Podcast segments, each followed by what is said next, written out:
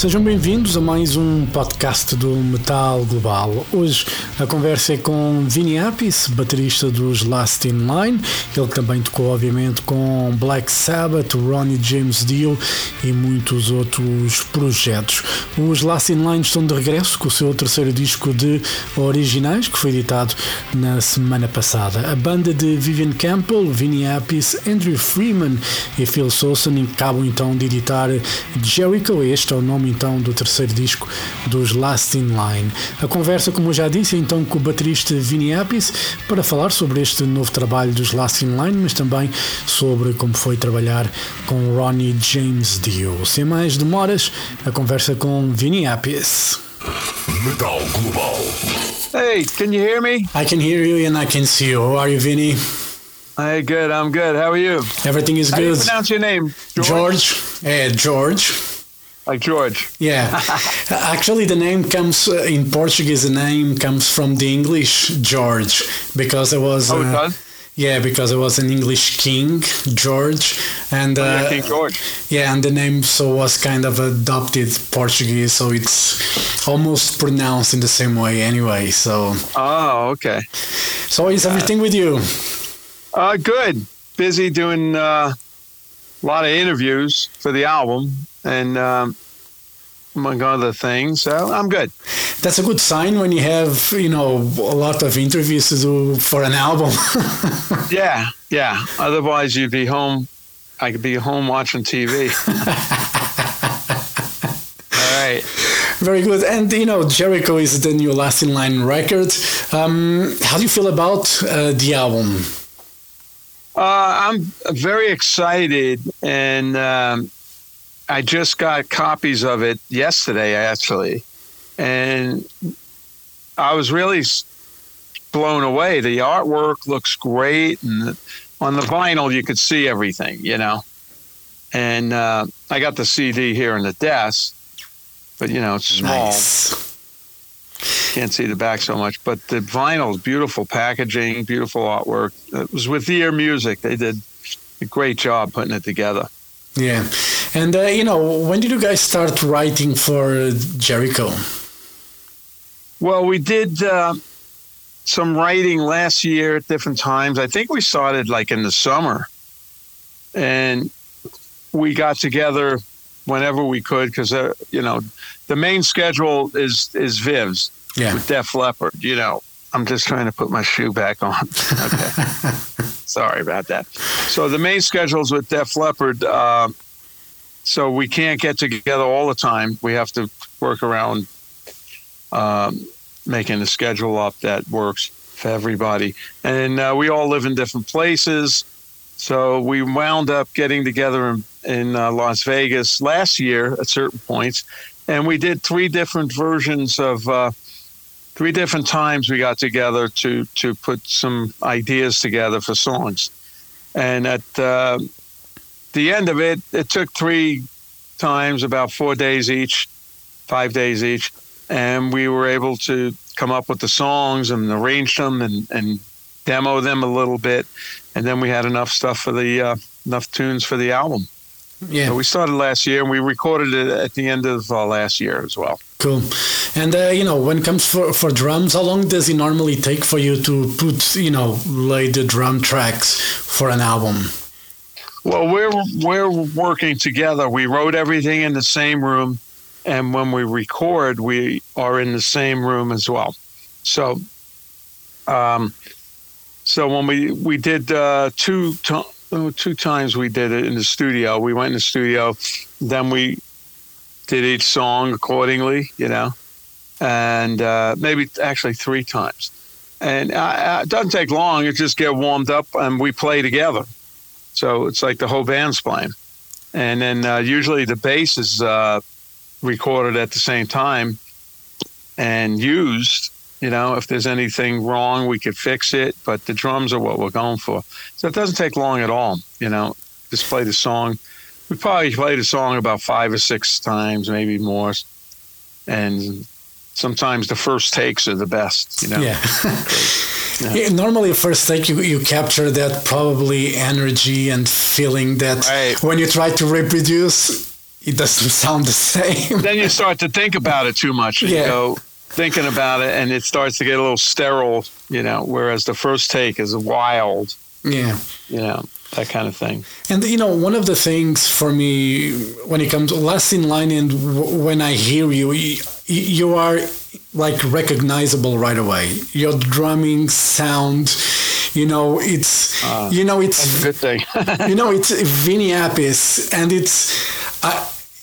it's it's there are very rare cases where I can recognize a drummer. You know, Neil Right. Peart was one of them. You know, John Bonham is one that you know it's instantly recognizable. Ian Paice from Deep Purple, it's another one. Probably from the modern drummers, the guy from Mastodon is a drummer that I can recognize because he like he plays riffs on the drums. he's just like Yeah, yeah. he's just a crazy guy. But what what created that Vinny Appice sound, you know, so to say? I know it's an art question probably, but, you know, what do you think created your sound so recognizable? Well, you know, it's funny because years ago when I was young and learning how to play, I kind of thought about that. Like, how do you, how do you get a sound?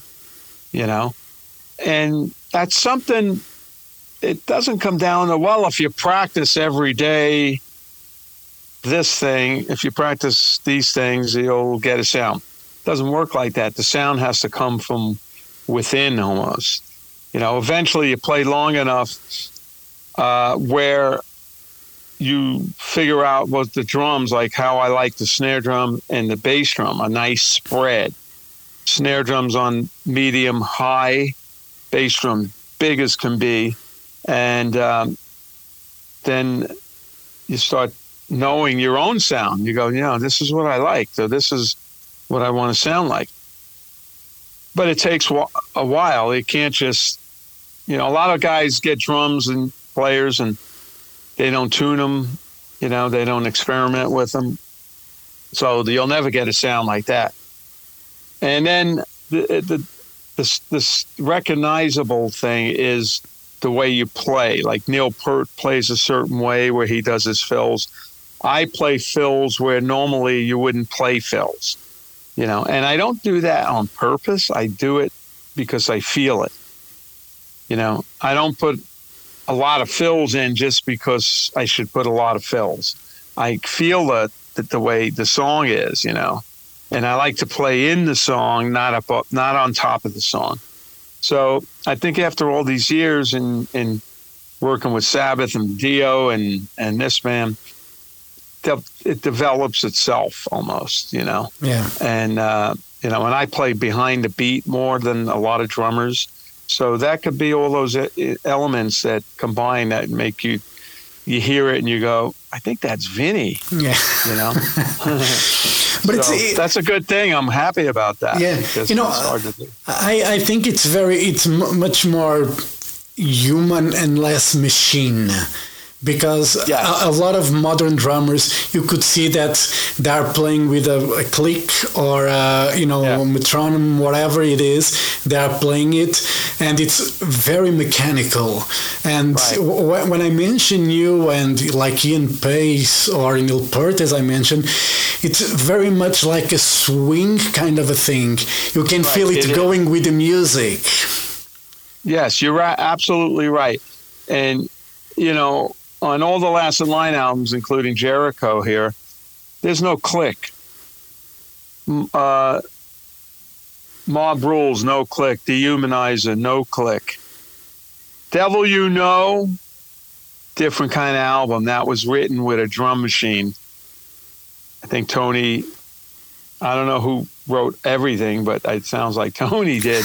but it was written and demoed on a drum machine. And then I, then they played it for me, and I'm like, oh, okay. Uh, whereas all the other albums, we were in a room together Yeah. writing stuff. And then uh, Mob Rules, Heaven, Hell, Holy Diver, Last Night, and all the Dio records, no click. And it does swing. You got to swing with the with the song. You know, you can't just play because the click is on. Yeah. And you got to play. And if you listen, you know, the song breathes. Sometimes it's Yeah. off a little, sometimes it moves forward. And uh, sometimes I, I hear back, I made a mistake. Excuse me. I, I played as a mistake. Went, oh, shit. And I listen, I go, you know what? That sounds good. Leave it in. Yeah. And I leave some of that stuff in on some of these recordings. Um, so it's got personality and, and, and it swings exactly what you said. That's Yeah. a good description. Yeah, you know, you know, for me, I like, you know, I'm old school when it comes. You know, I grew, I was born in '75, grew up listening to the '80s, and you know, back to the '70s. Beatles, Queen, you know, that was the bands that started me, and with music, ah. and you know, it was very organic. Everything that was made, you know, now these days everything sounds so. Freaking perfect that Yeah, right, exactly. you know like i want I know. I want to see where is the human you know where is Yeah. the Human element, the soul, yeah soul's missing. yeah And uh, yeah, we uh, like this album. We didn't do. We just played it together. No click. We didn't copy and paste something. You know, Uh, those are me playing the song all the way through, and the band. Uh, well, Vivian puts guitars on, but that's normal. That's the way we always did Yeah. And then you usually keep the bass, fix any things that are wrong with it, and uh, and then it's uh, it, it the song breathes. Doesn't have to be like this all the time, Yeah. you know. And I do a lot of sessions here. This is my studio in my house, and uh, I'll use a click only so there's reference. But I don't even hear the click. It's so natural anyway because Yeah. I I don't push it so much. You know, I play behind the beat, but I'll I'll hear it and it'll go off and a little bit, come back on, and you know, so it's got some some feel to it. You know. yeah But you're right. A lot of stuff is too perfect. It's like, oh my God. And they go, look, it started at this tempo and it ended at this tempo. Yeah. Because you're using a click. Do it without the click. Yeah, and I, I think that's what that was one of the things from the bands. You, you know, I'm not saying anything. I, I think there are great bands nowadays, but I think back in the day, you know, the, um, the when the bands used to jam, even like live on stage, you know, and when we watch Rainbow or you know Dio, there was you know solos. There was like some improvisation. f- There was space for improvisation, and these days it's very rare you see a band even mm-hmm. trying to go that way. A band that could jam. yeah, Yeah. Well, you know, when we play live, you know, I play everything different. Not everything. There's spots that I play totally different, whatever I feel. Or when we're supposed to stop, I'll keep going. And the band, okay, they follow me and make it in, improvisation, you Yeah. know, make it exciting. Um, you know, and, and we just did a rock camp, rock fantasy camp over the weekend in in, in L.A. And at the end, we got up and jammed, and we jammed uh, a little help from my friends, the Joe Cocker version, Yeah. great song. And I started going, you know, kept it nice, did all this nice stuff. And then at the end, we just started kicking ass. And then I went into double time. People weren't expecting it. You know, people I'm playing with, there's all different people playing. They go, oh, wow, cool. Yeah. So that kind of stuff sparks the band, you Yeah. know. And uh, I always do that. You know, if I get up and jam somewhere and they go, hey, let's play a whole lot of love, I'll play it, but then I'll yeah, take it somewhere. you But- Because I, I think if you want to hear the record, play the record. yeah. If you want to see this live, no matter what it is, then watch. You know? But that's kind of the danger element that's missing these days from rock, in, in, in that sense, where you would see, you know, the, the energy of the band because, you know, the drummer decided to speed up things a little bit, the band's trying to catch up, and that friction creates energy.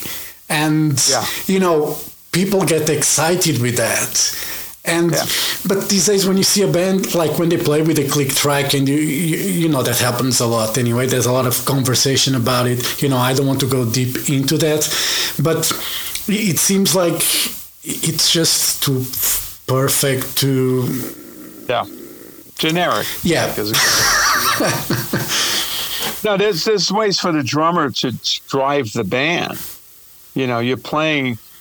You know, you go boom, boom, da, da, doon, doon, da, and as soon as you go ba, boom, ba, boom, ba, ba, doo, ba, da, boom, da, da, da, you, you can go faster and faster in the same tempo, pushing the band. So the drummer, if he has, if he's thinking, you can direct the band where you want to go.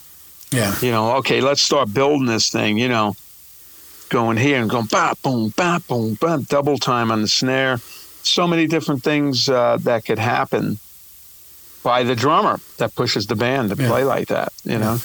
And for you, a- as you were saying, when you're in the studio, you prefer to play with the whole band.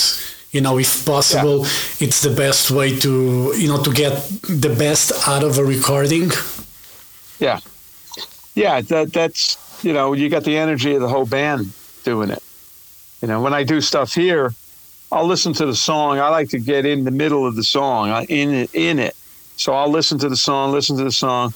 Okay, I kind of know it, and then I'll pl- record it with crazy like. I recorded like Keith Moon's playing, you know, blah, blah, blah, stuff everywhere. then I'll listen back the next day, and I'll go, "That's good." but this is not good. This part's good. That's not going to work. And uh, and then build it around that, and then play it again and record it. You know, so uh, it's it's it's sitting in there. You know, and and and then at, you know sometimes it's just guitar, so I have to build it at the end somehow, even though the guitar is just playing the riff and stuff. And then when I send it back, they have to record to the drums. They follow me Yeah. and it and it actually works, you know, that way. But with Last in Line, we do it in the studio as a band. Yeah. Great And- en- energy. Yeah, I think you can feel on, on Jericho, you can feel that, you know, that energy. I was just listening to the record and, uh, you know, not today Satan, the opening track, it's really what I was talking about when it comes to rock and roll, the swing, the vibe, you know, it's all there. it's a really headbanger, you know, it's just your body won't stop when you're listening to that song. You need to, you know, do something like. Yeah, I mean, you know, we play together so well. We play so many gigs together, and and Viv and I have a really good feel together. You know, because we played together a long time ago. Even though he's from another side of the world yeah. where he lived, and I'm from New York and Brooklyn. Same with Tony Iommi. He's from all the way in England and Birmingham, and I'm I'm from Brooklyn. We had the same kind of feel that worked. It it, it gelled together. It's really weird. So Viv and I play very very well together. You know, he knows what I'm going to do, and he knows how I play. So, and I know how he plays. So it's all it's also with the combination of players. You know. Yeah. I played with people, some bass players, where it just didn't didn't lock in. Not not anybody big or with the big bands, but Yeah. you know, in a se- session or one gig or something, mm, it's like, oh, this is not locking in that well, you know. So, Ch- chemistry is very important in a band. Yeah. You know, I think with everything, even in relationships, chemistry is important. yeah, yeah, with girls, exactly. Good luck with that one. Either you have it or you don't. Yeah, yeah. I don't think you can anticipate girl the way girls, women think as much as you can in music. You know, anticipate a fellow player. In the beginning, it's Wonderland, then it's Horrorland. Yeah. So uh, that's more un- unpredictable than this music. And you know, obviously, you played throughout the years with you know many musicians. Dio was like a big reference, and uh, you know helped you a lot, like with Black Sabbath as well.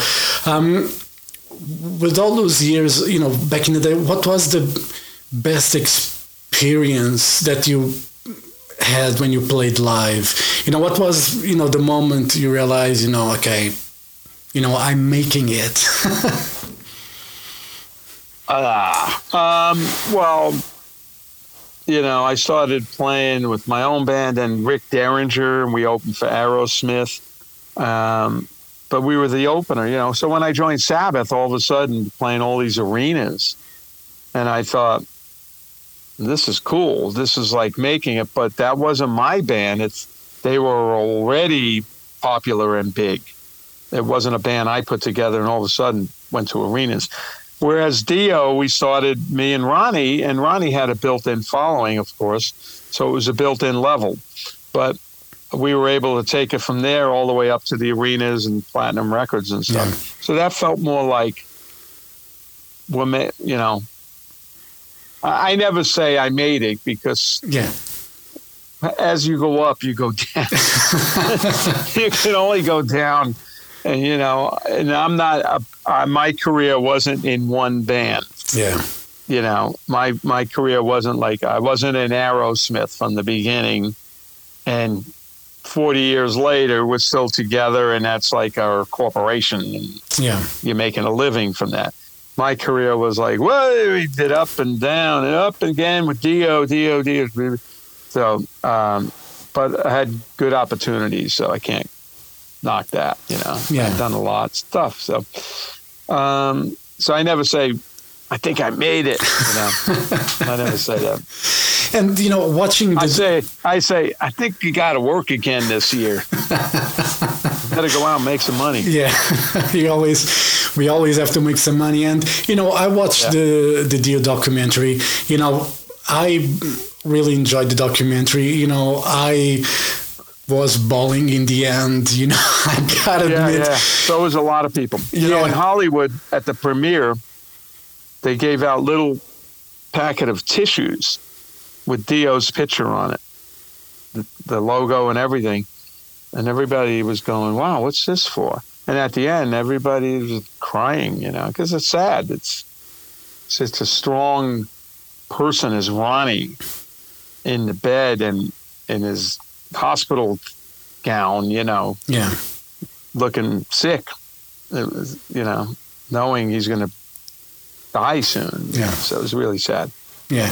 Did you enjoy the the way the documentary was put? Did you think Yeah. it did justice to to the to the artist? Uh, yeah, I think I think it was fantastic. Matter of fact, after the movie, I, I went up to Wendy Dio and I, I just said, you know, wow, they did a great job. You know, very great uh, production. They made it interesting. Yeah, They used uh, some animation, some funny bits, and made it interesting yeah. rather than just a documentary. Yeah. And you know, one of the I, I was lucky enough to watch Dio live, and uh, but one of the sad things for me was Heaven and Hell was supposed to play Portugal in a festival. That was the year that uh, Dio found out he was sick. Yeah, Yes.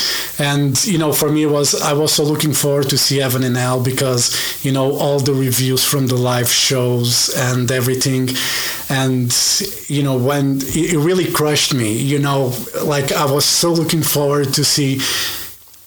You know, it. Well, you know, we were scheduled to go out, uh, and then Ronnie came down with this cancer thing, and he started getting treatment, and we all thought. This is Ronnie James Dio. He's such a strong personality, such a strong person that he'll pull through. Yeah. and he even called me so at some point maybe it was in march and said uh, hey vin i want to get together with me you and geezer and go to a rehearsal so i could start singing some things. Because tony's in england. Yeah. geezer was living out here.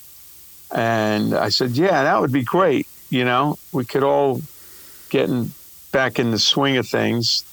And he could sing. And uh, that would be great. And then we were scheduled to go on tour in June. Yeah.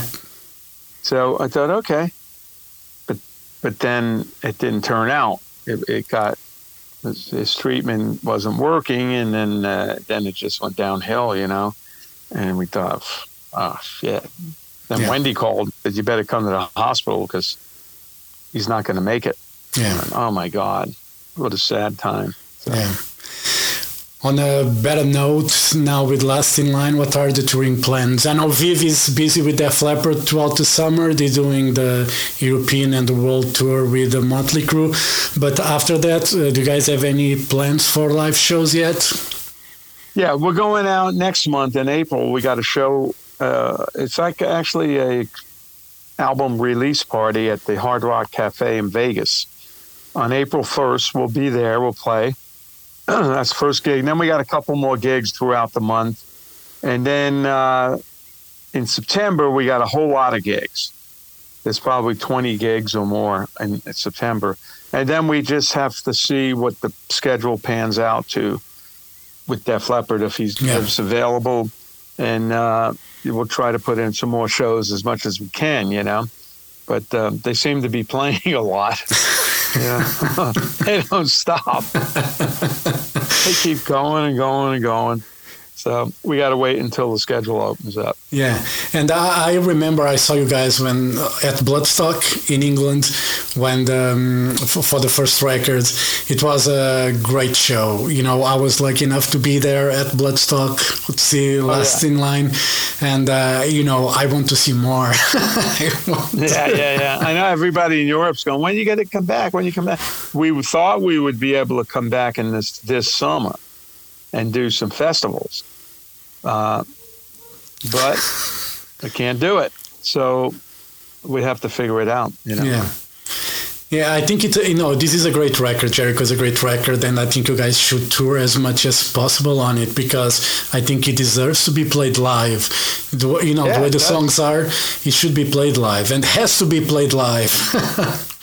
We're gonna put in like probably uh, three new songs from the record in the live set. You know, and that's what we're we're rehearsing uh, about four or five days before to go over these songs and see which one works best live and see how it fits in the set. So we're definitely adding these songs in. They're great songs, you know. It's a we really uh, are proud of the album and the way it came out. Yeah.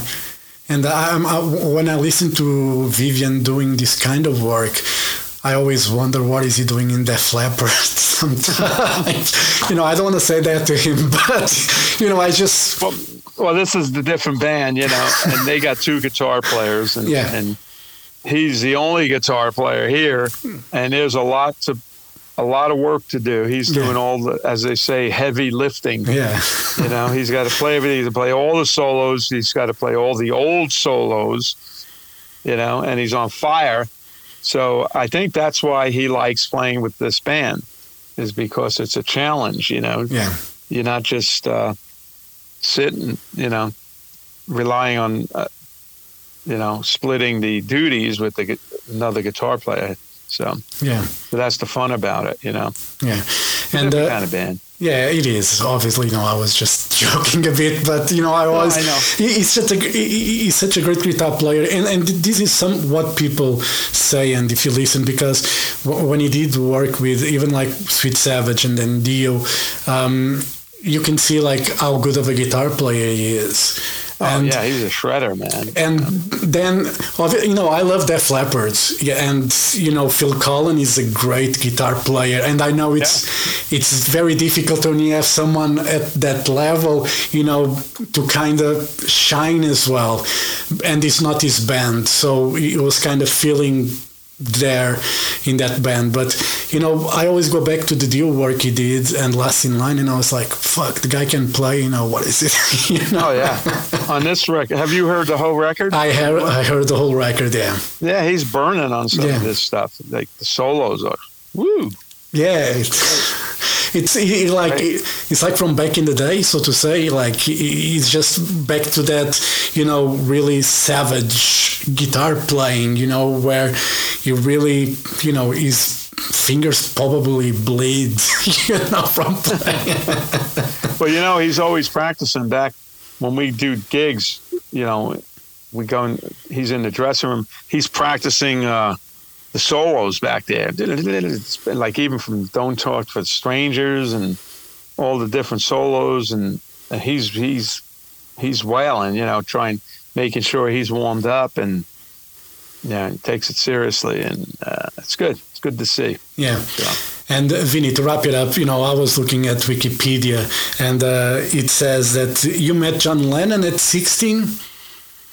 Yeah, yeah. What happened was uh, the band I was playing with was a big band with four horn players, keyboard player, nine piece band, and we were managed by the Record Plant Studios in New York City.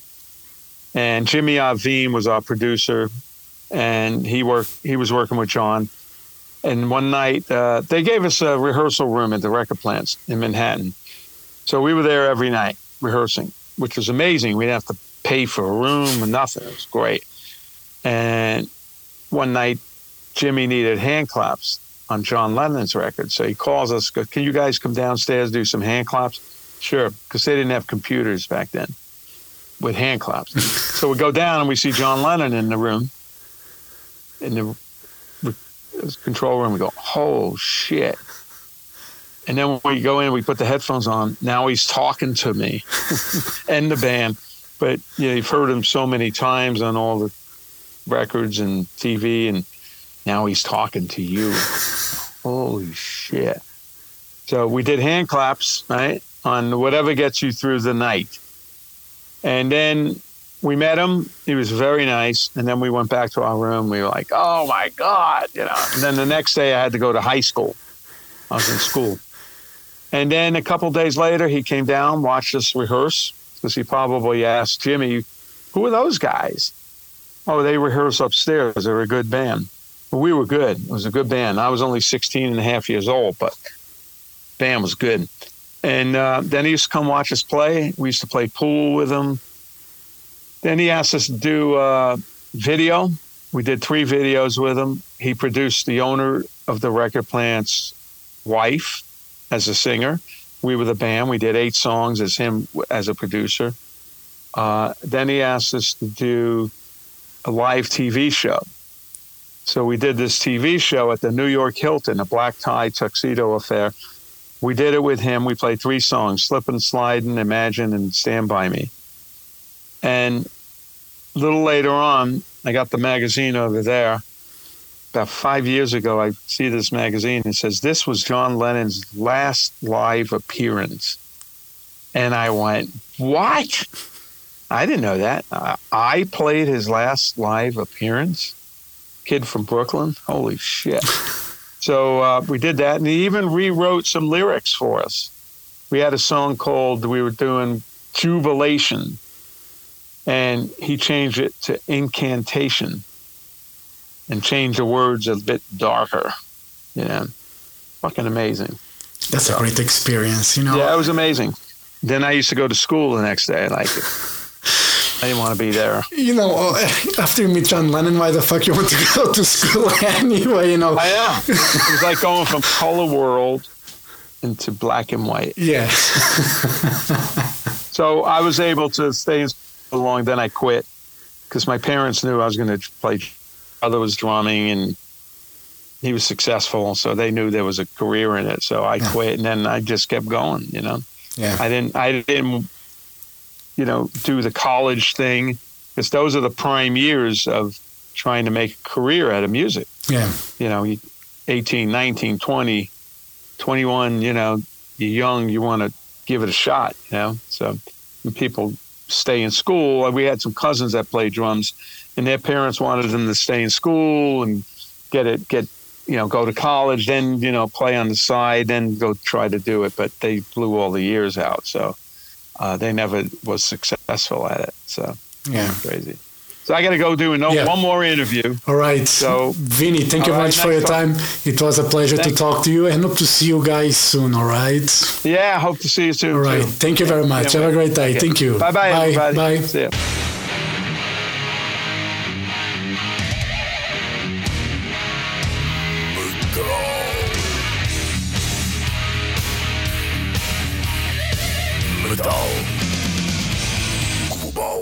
Metal Global eh, foi a conversa com Vinny Appice dos Last in Line para falar sobre a novidade Jericho, que é o terceiro disco de originais para os Last in Line, também para falar um pouco como foi trabalhar com Ronnie James Dio, mas estes Last in Line, que para além de Vinny Appice contam ainda com Vivian Campbell, Andrew Freeman e Phil Sousan. E assim chegamos ao final deste podcast. Dúvidas ou sugestões? Podem enviar um e-mail para jorge.botas.rtp.pt Podem seguir no Twitter e Instagram em mountainking. Podem ler o blog metalglobal.blogs.sapo.pt. Podem também passar pelo Facebook, fazer like na página do Metal Global e também seguir este podcast que estão a ouvir em Apple Podcasts, Spotify e também agora em Google Podcasts. E sendo assim, eu volto no próximo programa. Um forte abraço. Children of the night, you will live through the centuries to come, as I have lived. Good night.